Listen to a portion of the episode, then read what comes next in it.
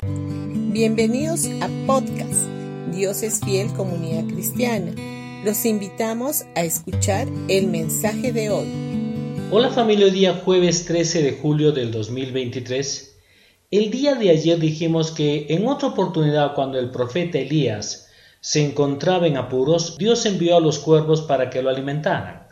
En Primera de Reyes, capítulo 17, versículo 6, dice, y los cuervos le traían pan y carne por la mañana, y pan y carne al atardecer, y bebían del arroyo.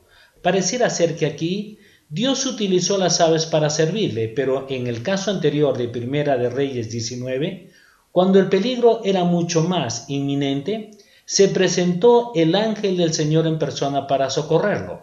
Podríamos decir que cuando las cosas se ponen peor, Dios mueve las huestes celestiales para socorrernos. Ahora, cuando participamos de la Santa Cena del Señor y comemos el pan que representa su cuerpo molido para nuestra sanidad, y bebemos del vino que representa su sangre vertida por el perdón de todos nuestros pecados, estamos siendo fortalecidos en todo nuestro ser. De la misma manera que el ángel del Señor le dijo a Elías, levántate y come, nos dice lo mismo el día de hoy. Si estás atravesando dificultades y te encuentras en el campo de batalla, te animamos a que te levantes, participes de la Santa Cena del Señor y sigas adelante en tu camino en la confianza y seguridad que el Señor está contigo.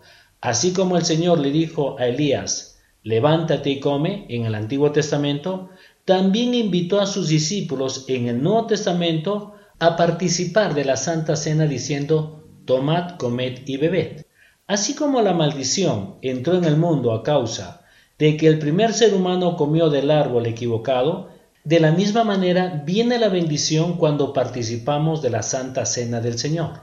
La Santa Cena representa la obra perfecta y completa de Cristo a nuestro favor, donde la maldición se convirtió en bendición y es interesante notar que cuando el ángel del Señor apareció, proveyendo alimento para fortalecer a Elías, no lo hizo para que tuviera más fuerza para luchar, sino para que pudiera seguir tranquilo en su camino.